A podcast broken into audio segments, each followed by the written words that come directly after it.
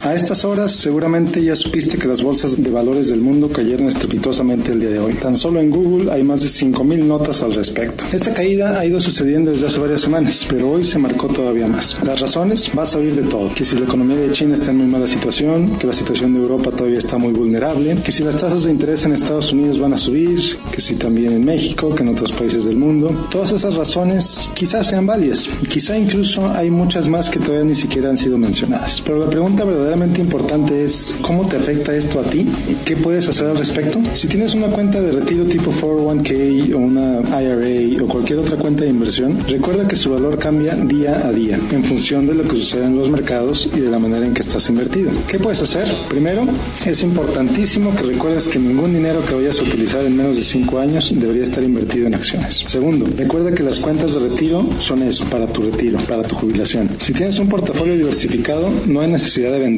Incluso es muy buena idea que deposites todavía más y que incrementes tus contribuciones. Tercero, hay algunas estrategias que inversionistas más sofisticados están realizando, como por ejemplo cosechar pérdidas para aprovechar el beneficio fiscal. Pero esto solo es posible si tienes cuentas de inversión que tienen fondos después de impuestos. Las caídas en las bolsas son algo completamente normal. Independientemente si te faltan 40 años para tu retiro, si estás por jubilarte o si ya estás jubilado, lo mejor que hay que hacer ahora es asegurarte que estás tomando la cantidad de riesgo correcta, ignorar los pronósticos de corto plazo y seguir con tu plan de inversión. Nadie, absolutamente nadie, puede adivinar qué va a pasar mañana en las bolsas. Y en lo personal, y esto es algo que siempre le recuerdo a mis clientes, de que la bolsa es un generador de riqueza a largo plazo. Los inversionistas pacientes y disciplinados son quienes más se benefician de invertir en acciones. Aquellos que no tienen la paciencia o la disciplina suelen ser los más castigados, independientemente de si se trata de una persona como tú o como yo o alguna de las instituciones financieras más grandes del mundo. Como siempre, te invito a seguirme en Facebook, en facebook.com diagonal Miguel Gómez Consejero. Soy Miguel Gómez,